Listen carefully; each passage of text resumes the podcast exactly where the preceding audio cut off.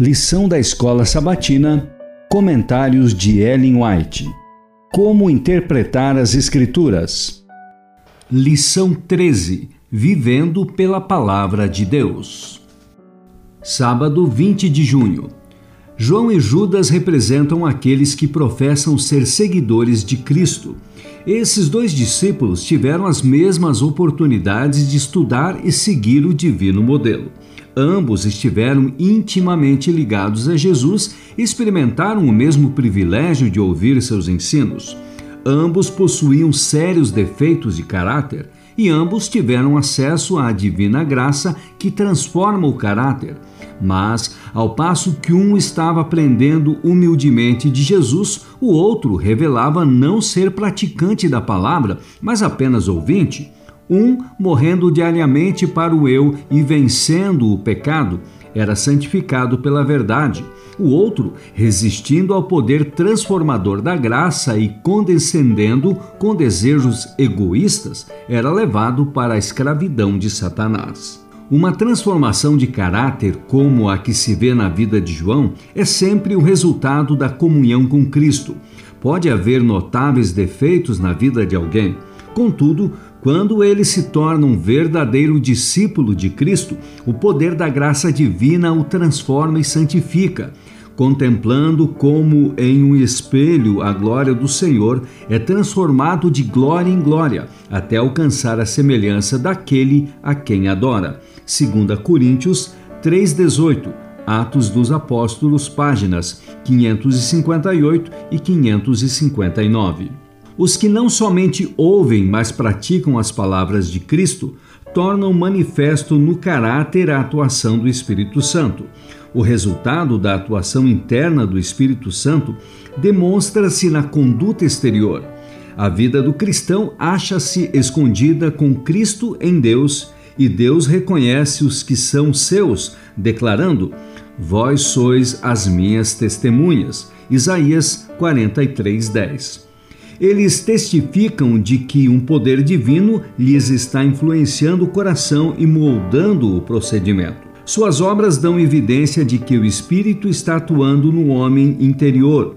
Os que com eles se associam convencem-se de que estão fazendo de Jesus Cristo o seu modelo. Os que estão relacionados com Deus são condutos para o poder do Espírito Santo.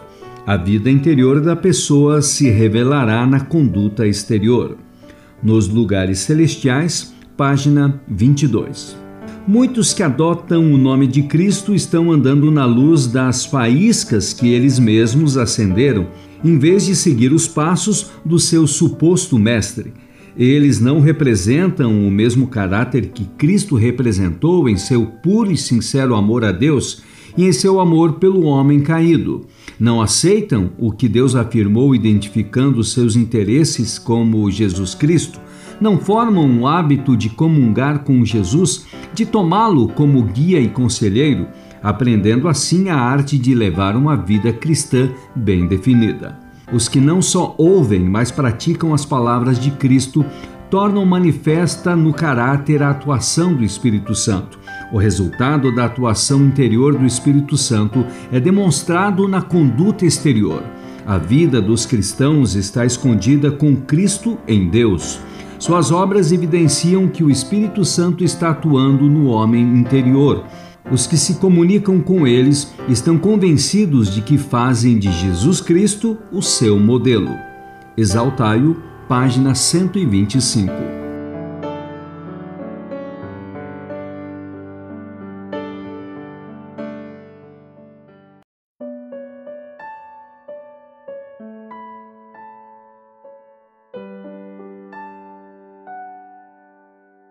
Lição da Escola Sabatina, Comentários de Ellen White. Como interpretar as Escrituras? Lição 13: Vivendo pela Palavra de Deus.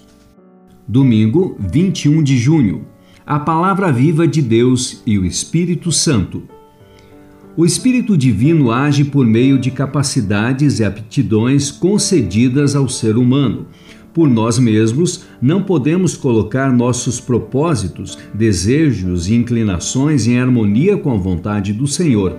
Mas se estivermos dispostos, o Salvador fará isso por nós, destruindo toda altivez que se levantar contra o conhecimento de Deus e levando cativo todo pensamento à obediência de Cristo.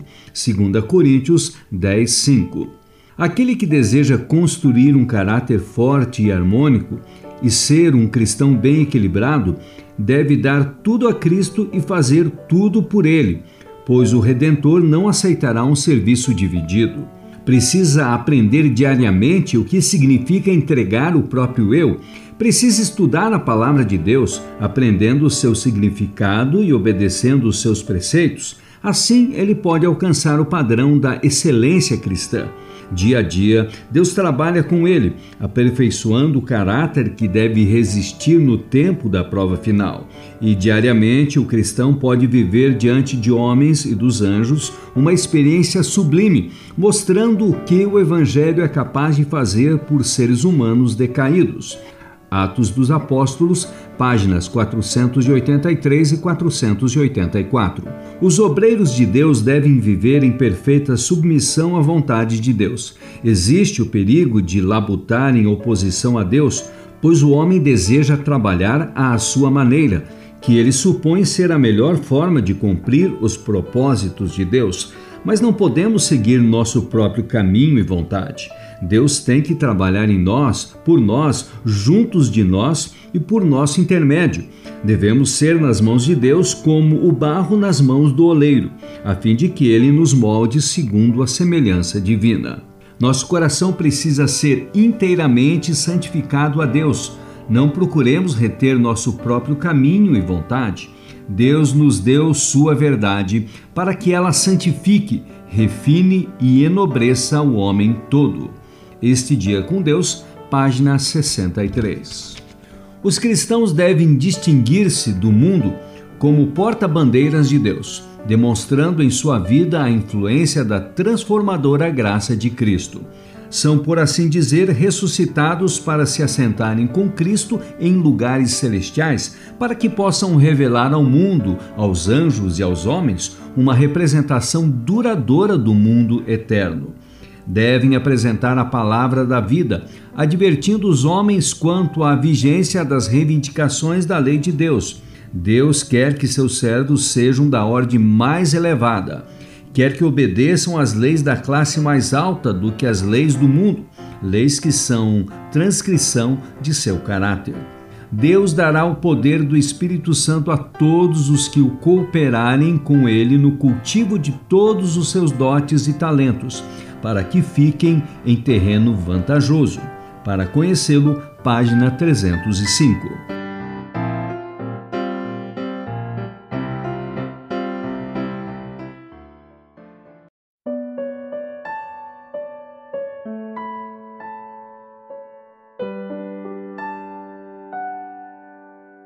Lição da Escola Sabatina Comentários de Ellen White como interpretar as Escrituras? Lição 13: Vivendo pela Palavra de Deus.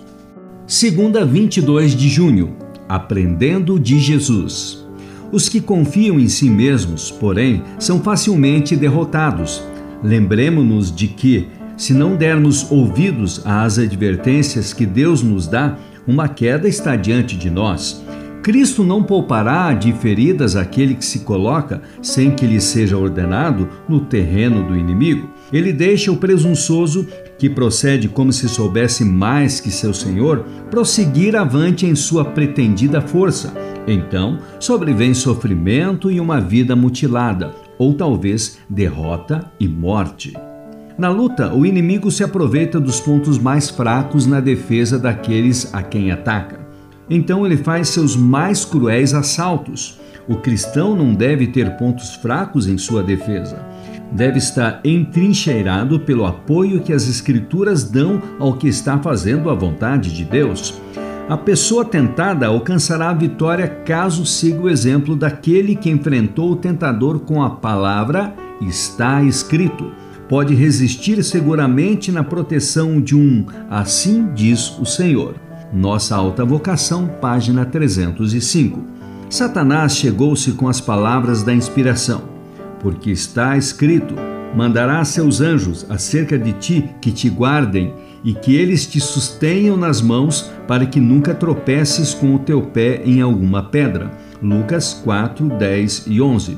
Jesus respondendo lhe disse: Dito está, não tentarás ao Senhor teu Deus. Lucas 4, 12. Satanás quis fazer Jesus vangloriar-se com a misericórdia de seu Pai e arriscar sua vida antes do cumprimento de sua missão. Ele tinha esperado que o plano da salvação fracassasse mas este plano estava muito profundamente estabelecido para que fosse subvertido ou prejudicado por Satanás. Cristo é o exemplo para todos os cristãos. Quando eles são tentados ou são discutidos seus direitos, deveriam suportá-lo pacientemente não deveriam entender que têm direito de apelar para o Senhor a fim de ostentar seu poder para conseguirem alcançar vitória sobre seus inimigos, a menos que Deus possa ser diretamente honrado e glorificado por meio disso. Se Jesus se houvesse lançado do pináculo do templo, não teria glorificado seu Pai, pois ninguém teria testemunhado o ato a não ser Satanás e os anjos de Deus e teria sido tentar ao Senhor ou ostentar seu poder ao seu pior adversário. E isso teria sido condescender com aquele a quem Jesus tinha vindo para vencer. Primeiros Escritos, páginas 156 e 157. O universo celestial havia testemunhado as armas escolhidas pelo príncipe da vida, as palavras das Escrituras, está escrito, e as armas utilizadas pelo príncipe do mundo, mentira e engano viram o príncipe da vida conduzir-se dentro dos parâmetros retilíneos da verdade, honestidade e integridade, enquanto o príncipe deste mundo exercia seu poder de astúcia, manha, intriga, inimizade e vingança. Viram aquele que portava o estandarte da verdade sacrificar tudo, até mesmo sua vida, a fim de sustentar a verdade enquanto que aquele que portava o estandarte da rebelião continuava a intensificar suas acusações contra o Deus da verdade. Refletindo a Cristo, página 52.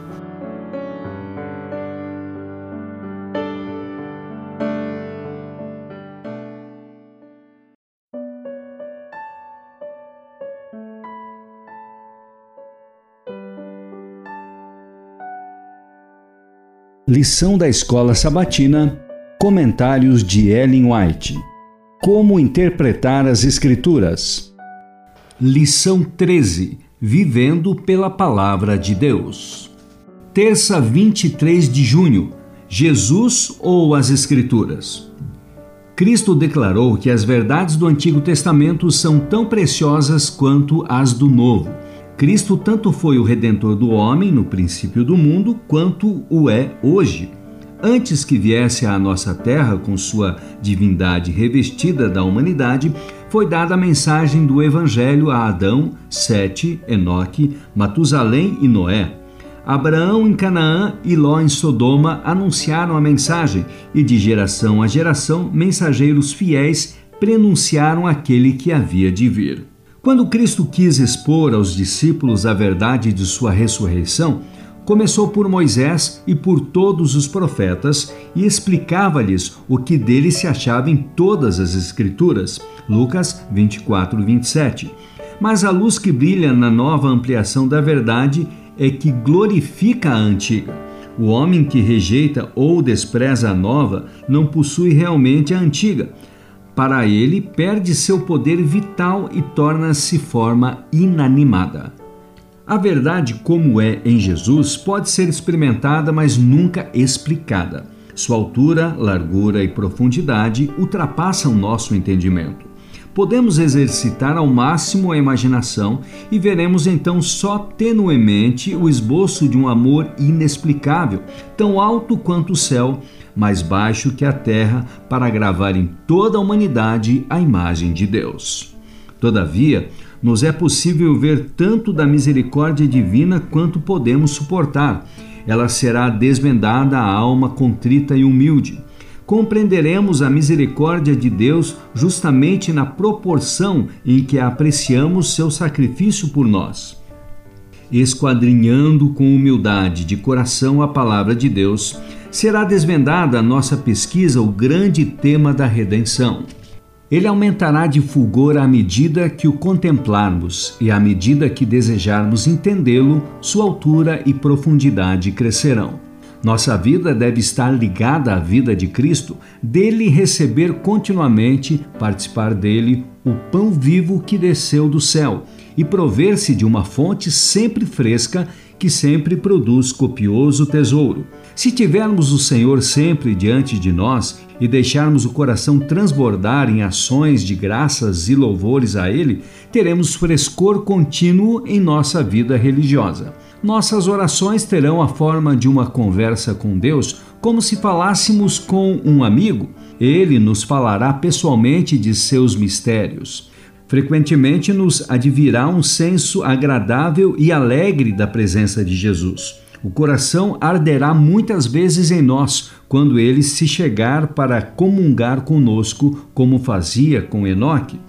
Quando esta for em verdade a experiência do cristão, serão vistas na sua vida simplicidade, mansidão, brandura e humildade de coração, que mostrarão a todos os que com ele mantêm contato que esteve com Jesus e dele aprendeu.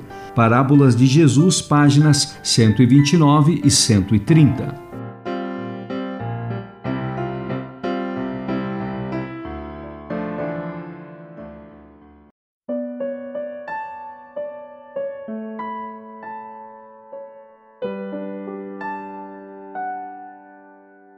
Lição da Escola Sabatina, Comentários de Ellen White. Como interpretar as Escrituras?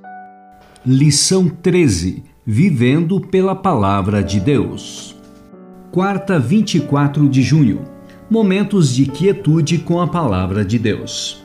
A vida em Cristo é de descanso. Pode não haver êxtase de sentimentos, mas deve existir uma confiança constante e tranquila.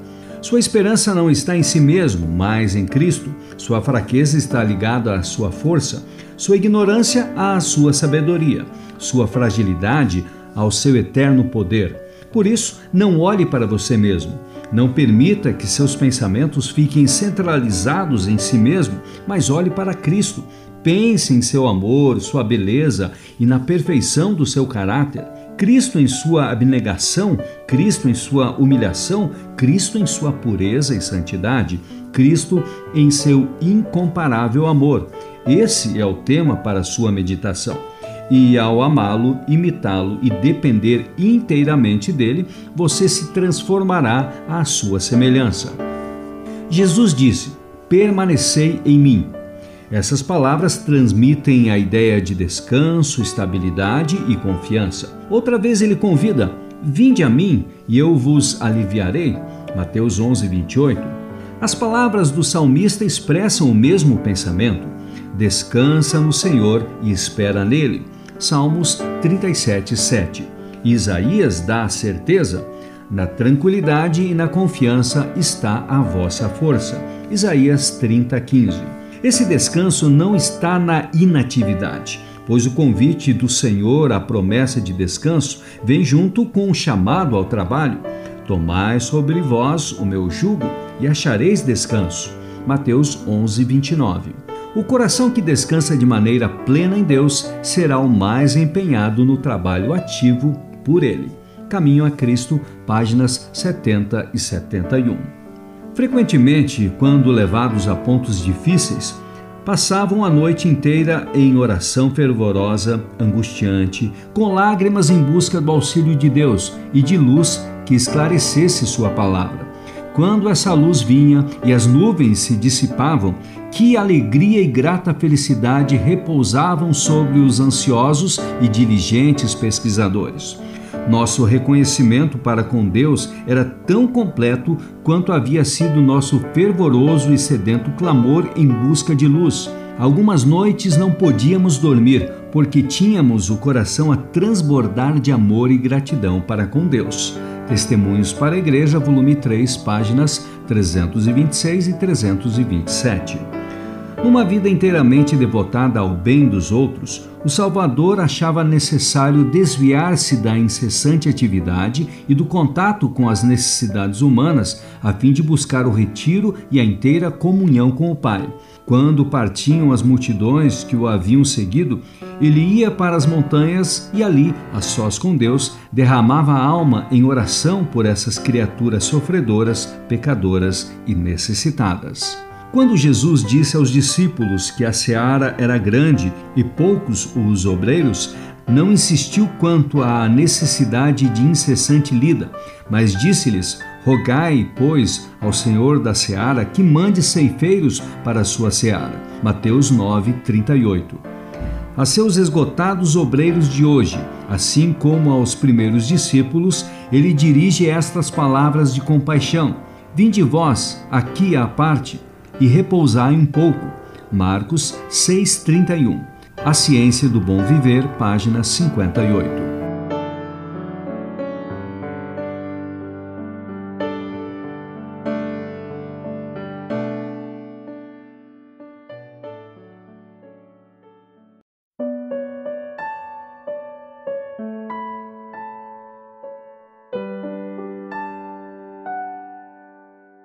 Lição da Escola Sabatina, Comentários de Ellen White. Como interpretar as Escrituras? Lição 13: Vivendo pela Palavra de Deus. Quinta, 25 de junho. Memória e canção. Deve haver vivo e crescente interesse em armazenar na mente a verdade bíblica.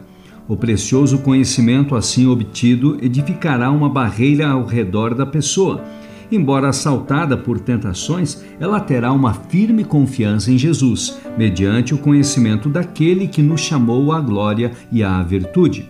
Conselhos sobre a Escola Sabatina, página 36. Desde a ocasião em que os pais de Jesus o acharam no templo, seu modo de agir foi um mistério para eles. Ele não entrava em discussão, mas o exemplo que dava era uma lição constante. Parecia ser alguém separado, sua felicidade estava nas horas em que ficava sós com Deus e com a natureza. Sempre que tinha esse privilégio, afastava-se do ambiente de seu trabalho e ia ao campo para meditar nos verdes vales e manter comunhão com Deus na encosta da montanha ou entre as árvores da floresta. O nascer do sol, frequentemente, o encontrava em algum lugar retirado, meditando, examinando as Escrituras ou em oração. Dessas horas tranquilas voltava para casa, a fim de retomar seus deveres e dar exemplo de paciente trabalho. O desejado de todas as nações, páginas 89 e 90. Seja qual for a nossa disposição, Deus é capaz de moldá-la de tal jeito que ela venha a ser suave e cristã. Pelo exercício da fé viva, podemos desligar-nos de tudo que não estiver em harmonia com a mente de Deus, trazendo assim o céu ao nosso viver aqui embaixo. Assim fazendo, sempre estaremos felizes. Quando o inimigo procura circundar a pessoa de trevas, falemos de fé, cantemos a fé e verificaremos que cantamos e falamos de nossa entrada na luz. Abrimos para nós mesmos as comportas da infelicidade ou da alegria se permitimos que a mente se nos absorva com as aflições e as mesquinharias da terra, nosso coração se encherá de incredulidade, sombras e maus pressentimentos. Se fixarmos as afeições nas coisas que são de cima, a voz de Jesus nos falará ao coração, silenciarão as murmurações e os pensamentos aflitivos se dissiparão em louvores ao nosso Redentor. Os que se demoram na grande misericórdia de Deus e não se esquecem dos menores de seus dons, hão de cingir-se de alegria em seu coração, louvando ao Senhor. Então fruirão o trabalho, permanecerão firmes em seu posto de dever, terão um plácido temperamento, um espírito cheio de confiança.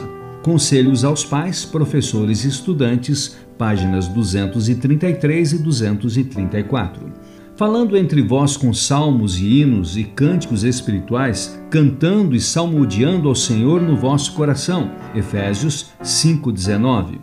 A melodia de louvor é a atmosfera do céu, e quando o céu vem em contato com a terra, há música e cântico. Sobre a terra recém-criada que aí estava, linda e sem mácula, sob o sorriso de Deus, as estrelas da alva juntas alegremente cantavam e todos os filhos de Deus rejubilavam. Jó 38, 7. Assim, os corações humanos, em simpatia com o céu, têm correspondido à bondade de Deus em notas de louvor.